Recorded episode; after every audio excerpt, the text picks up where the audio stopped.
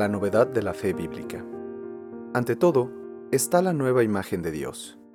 En las culturas que circundan el mundo de la Biblia, la imagen de Dios y de los dioses, al fin y al cabo, queda poco clara y es contradictoria en sí misma. En el camino de la fe bíblica, por el contrario, resulta cada vez más claro y unívoco lo que se resume en las palabras de la oración fundamental de Israel, la Shema. Escucha Israel. El Señor nuestro Dios es solamente uno. Existe un solo Dios, que es el creador del cielo y de la tierra, y por tanto también es el Dios de todos los hombres. En esta puntuación hay dos elementos singulares, que realmente todos los otros dioses no son Dios, y que toda la realidad en la que vivimos se remite a Dios, es creación suya.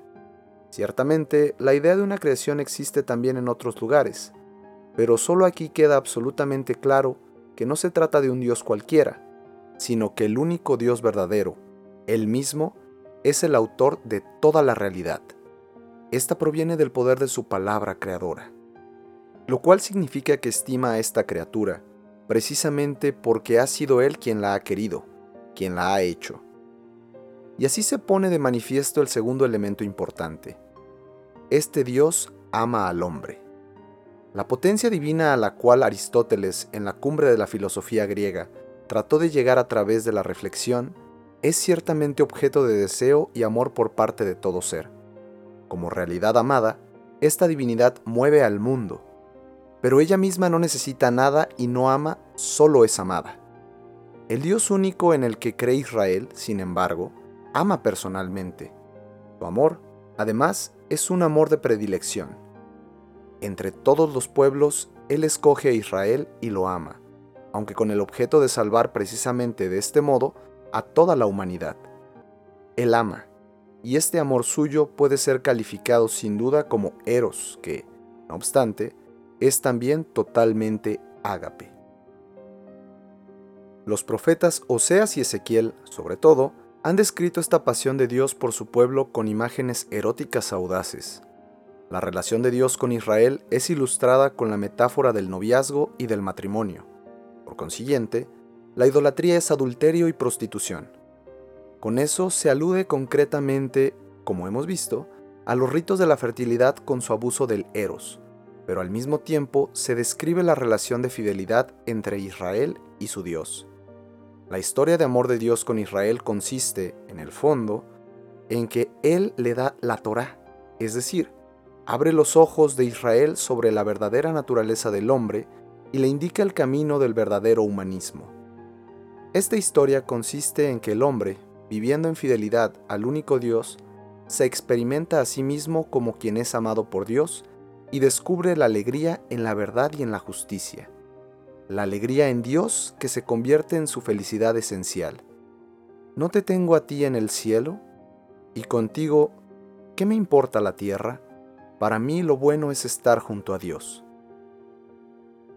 El eros de Dios para con el hombre, como hemos dicho, es a la vez ágape, no solo porque se da del todo gratuitamente, sin ningún mérito anterior, sino también porque es amor que perdona. Oseas, de modo particular, nos muestra la dimensión del ágape en el amor de Dios por el hombre, que va mucho más allá de la gratuidad. Israel ha cometido adulterio, ha roto la alianza.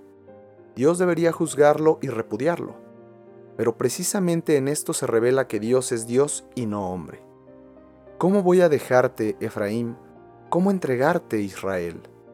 Se me revuelve el corazón, se me conmueven las entrañas.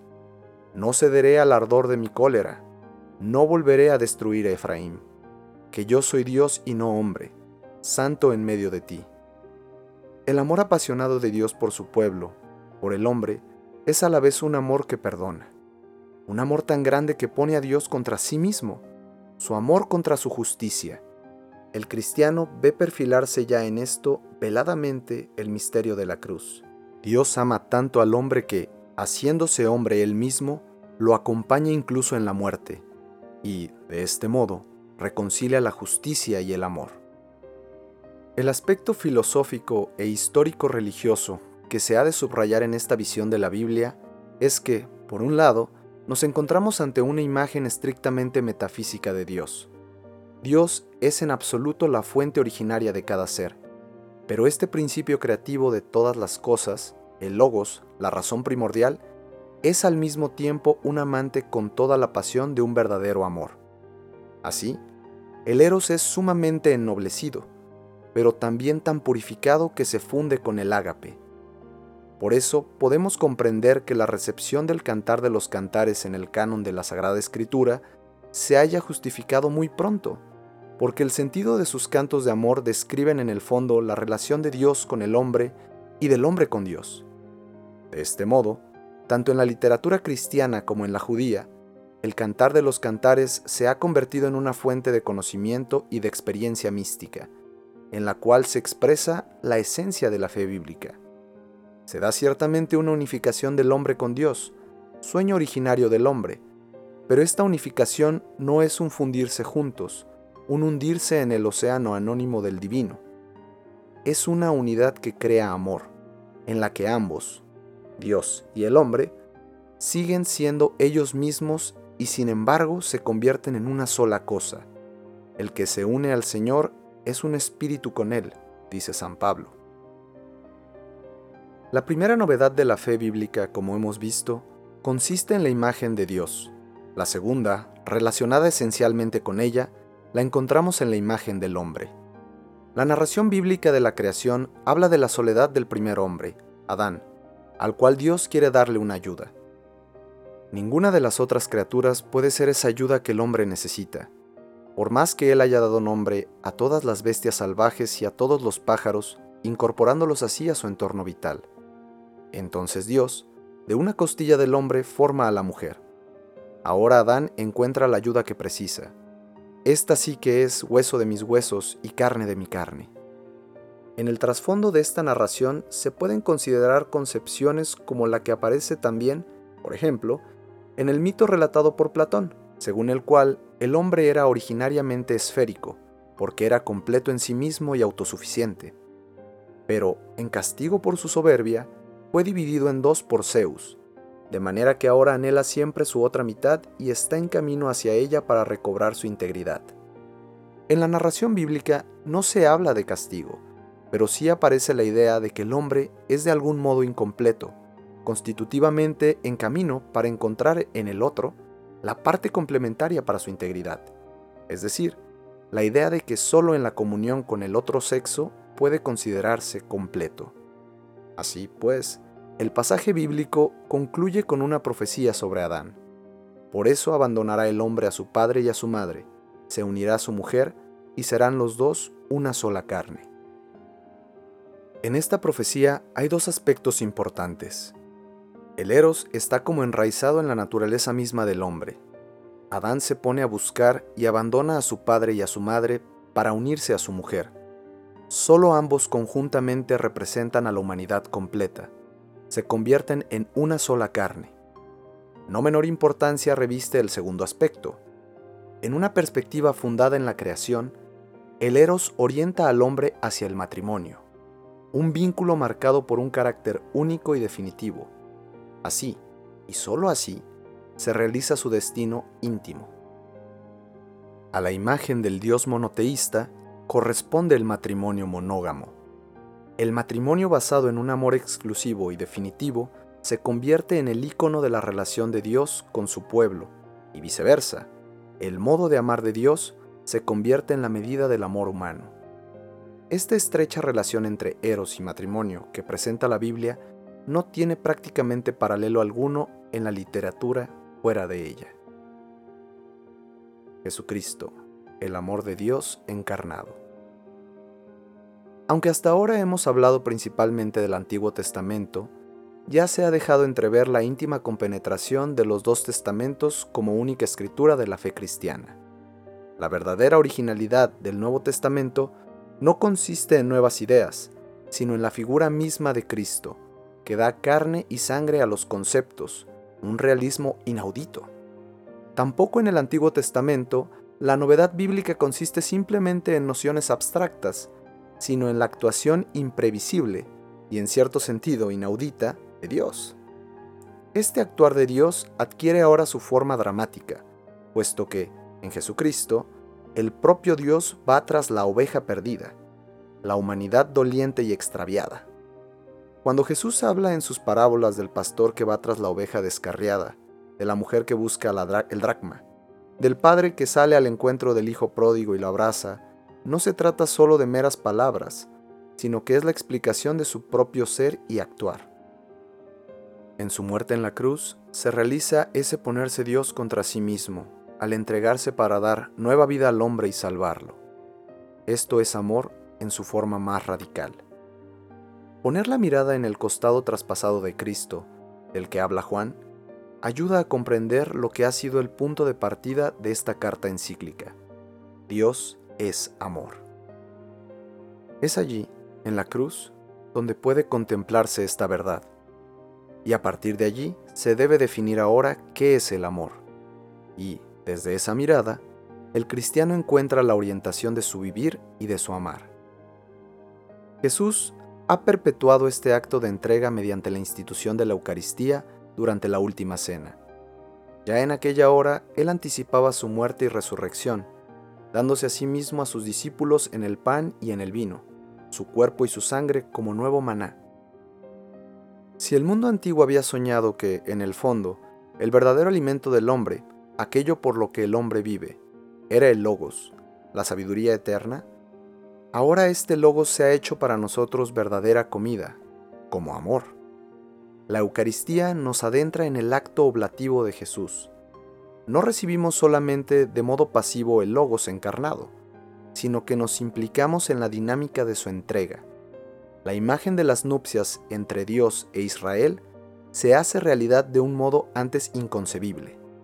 Lo que antes era estar frente a Dios, se transforma ahora en unión por la participación en la entrega de Jesús, en su cuerpo y en su sangre.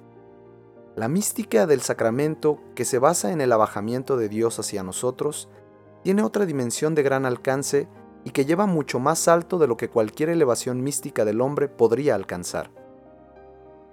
Pero ahora se ha de prestar atención a otro aspecto.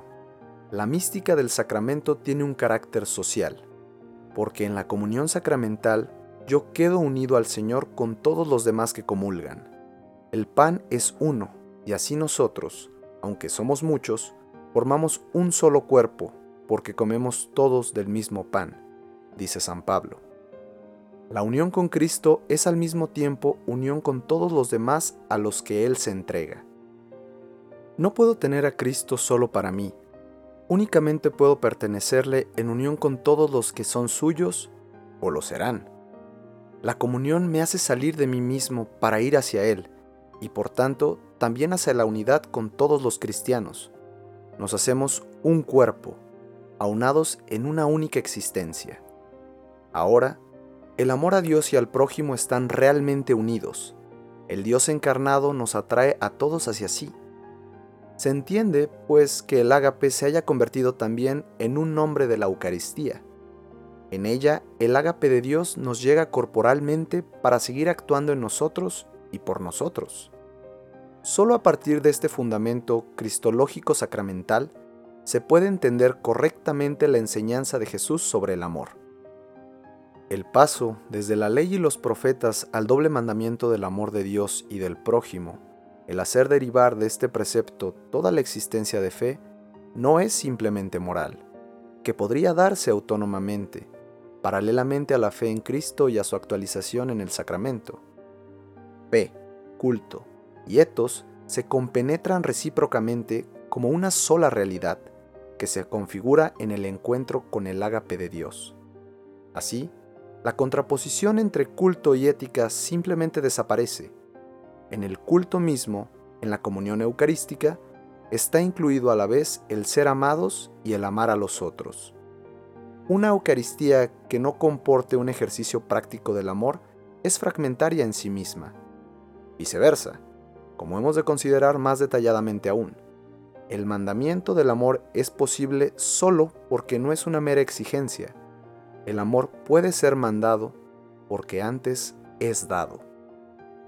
Las grandes parábolas de Jesús han de entenderse también a partir de este principio.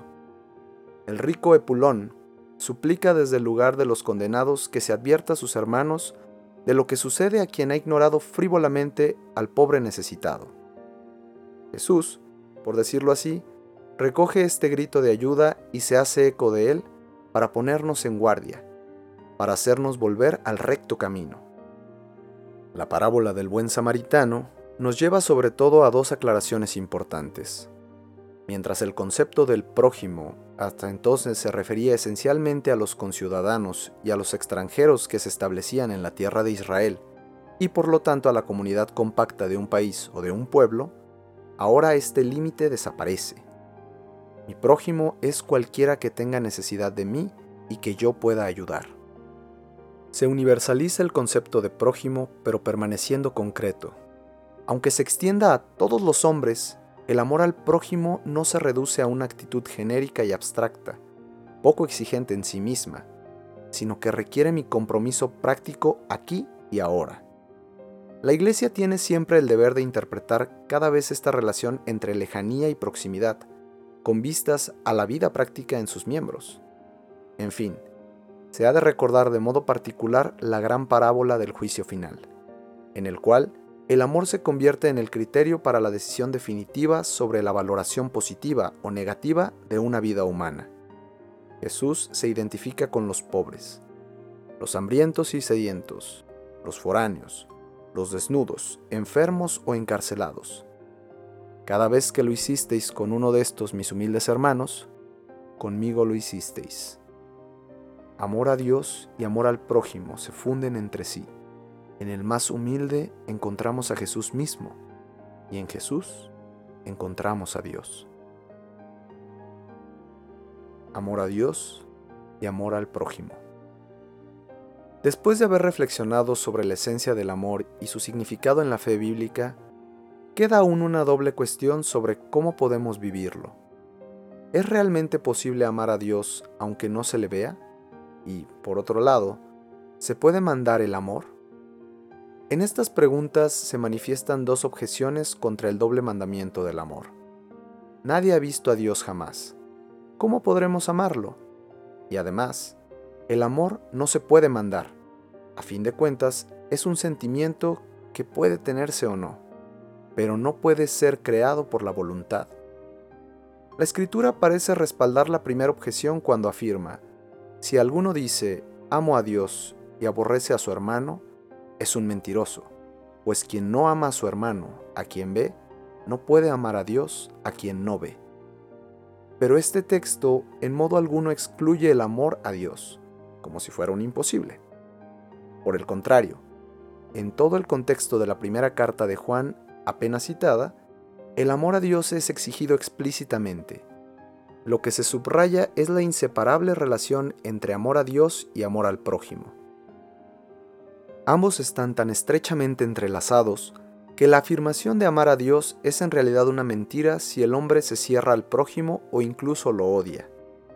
El versículo de Juan se ha de interpretar más bien en el sentido de que el amor del prójimo es un camino para encontrar también a Dios, y que cerrar los ojos ante el prójimo nos convierte también en ciegos ante Dios. En efecto, nadie ha visto a Dios tal como es en sí mismo. Y sin embargo, Dios no es del todo invisible para nosotros, no ha quedado fuera de nuestro alcance. Dios nos ha amado primero, dice la citada carta de Juan, y este amor de Dios ha aparecido entre nosotros, se ha hecho visible, pues Dios envió al mundo a su Hijo único para que vivamos por medio de Él. Dios se ha hecho visible. En Jesús podemos ver al Padre. De hecho, Dios es visible de muchas maneras. En la historia del amor que nos narra la Biblia, Él sale a nuestro encuentro, tratando de atraernos, llegando hasta la última cena, hasta el corazón traspasado en la cruz, hasta las apariciones del resucitado y las grandes obras mediante las que Él, por la acción de los apóstoles, ha guiado el caminar de la iglesia naciente. El Señor tampoco ha estado ausente en la historia sucesiva de la iglesia. Siempre viene a nuestro encuentro a través de los hombres en los que Él se refleja mediante su palabra, en los sacramentos, especialmente en la Eucaristía. En la liturgia de la Iglesia, en su oración, en la comunidad viva de los creyentes, experimentamos el amor de Dios, percibimos su presencia y de este modo aprendemos también a reconocerla en nuestra vida cotidiana. Él nos ha amado primero y sigue amándonos primero. Por eso nosotros podemos corresponder también con el amor.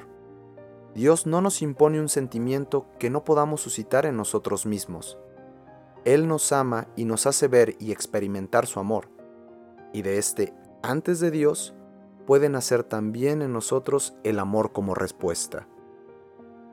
En el desarrollo de este encuentro se encuentra también claramente que el amor no es solamente un sentimiento. Los sentimientos van y vienen. Puede ser una maravillosa chispa inicial, pero no son la totalidad del amor. Al principio hemos hablado del proceso de purificación y maduración mediante el cual el eros llega a ser totalmente él mismo y se convierte en amor en el pleno sentido de la palabra. Es propio de la madurez del amor que abarque todas las potencialidades del hombre e incluya, por así decir, al hombre en su integridad. El encuentro con las manifestaciones visibles del amor de Dios puede suscitar en nosotros el sentimiento de alegría, que nace de la experiencia de ser amados. Pero dicho encuentro implica también nuestra voluntad y nuestro entendimiento. El reconocimiento del Dios viviente es una vía hacia el amor, y el sí de nuestra voluntad a la suya abarca entendimiento, voluntad y sentimiento en el acto único del amor. No obstante, este es un proceso que siempre está en camino. El amor nunca se da por concluido y completado. Se transforma en el curso de la vida, madura y, precisamente por ello, permanece fiel a sí mismo. Idem vele, idem nole. Querer lo mismo y rechazar lo mismo es lo que los antiguos han reconocido como el auténtico contenido del amor. Hacerse uno semejante al otro que lleva a un pensar y desear común. La historia del amor entre Dios y el hombre consiste precisamente en que esta comunión de voluntad crece en la comunión del pensamiento y del sentimiento, de modo que nuestro querer y la voluntad de Dios coinciden cada vez más. La voluntad de Dios ya no es para mí algo extraño que los mandamientos me imponen desde fuera, sino que es mi propia voluntad, habiendo experimentado que Dios está más dentro de mí que lo más íntimo mío. Crece entonces el abandono en Dios y Dios es nuestra alegría. De este modo, se ve que es posible el amor al prójimo en el sentido enunciado por la Biblia, por Jesús. Consiste justamente en que, en Dios, con Dios, amo también a la persona que no me agrada o ni siquiera conozco esto solo puede llevarse a cabo a partir del encuentro íntimo con Dios, un encuentro que se ha convertido en comunión de voluntad, llegando a implicar el sentimiento. Entonces, aprendo a mirar a esta otra persona no ya solo con mis ojos y sentimientos, sino desde la perspectiva de Jesucristo. Su amigo es mi amigo. Más allá de la apariencia exterior del otro, descubro su anhelo interior de un gesto de amor, de atención, que no le hago llegar solamente a través de las organizaciones encargadas de ello, y aceptándolo tal vez por exigencias políticas. Al verlo con los ojos de Cristo, puedo dar al otro mucho más que cosas externas necesarias. Puedo ofrecerle la mirada de amor que él necesita. En esto se manifiesta la imprescindible interacción entre amor a Dios y amor al prójimo de la que habla con tanta insistencia la primera carta de Juan. Si en mi vida falta completamente el contacto con Dios, podré ver siempre en el prójimo solamente al otro, sin conseguir reconocer en él la imagen divina. Por el contrario, si en mi vida omito del todo la atención al otro, queriendo ser solo piadoso y cumplir con mis deberes religiosos, se marchita también la relación con Dios. Será únicamente una relación correcta, pero sin amor. Solo mi disponibilidad para ayudar al prójimo, para manifestarle amor, me hace sensible también ante Dios. Solo el servicio al prójimo abre mis ojos a lo que Dios hace por mí y a lo mucho que me ama. Los santos, pensemos por ejemplo en la Beata Teresa de Calcuta, han adquirido su capacidad de amar al prójimo de manera siempre renovada gracias a su encuentro con el Señor Eucarístico y, viceversa, este encuentro ha adquirido realismo y profundidad precisamente en su servicio a los demás. Amor a Dios y amor al prójimo son inseparables, son un único mandamiento. pero ambos viven del amor que viene de Dios, que nos ha amado primero. Así pues, no se trata ya de un mandamiento externo que nos impone lo imposible, sino de una experiencia de amor nacida desde dentro, un amor que por su propia naturaleza ha de ser ulteriormente comunicado a otros. El amor crece a través del amor.